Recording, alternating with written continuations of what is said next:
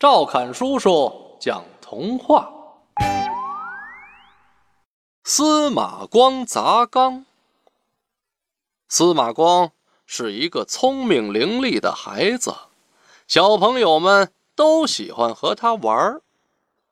一天，司马光和几个小朋友在庭院里玩捉迷藏。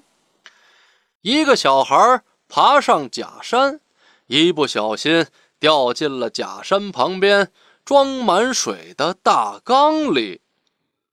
落水的小孩吓得大哭起来，拼命的在水中挣扎。大家都急得不知道该怎么办了，有的吓得大哭，有的傻乎乎的站着，有的急得直跺脚。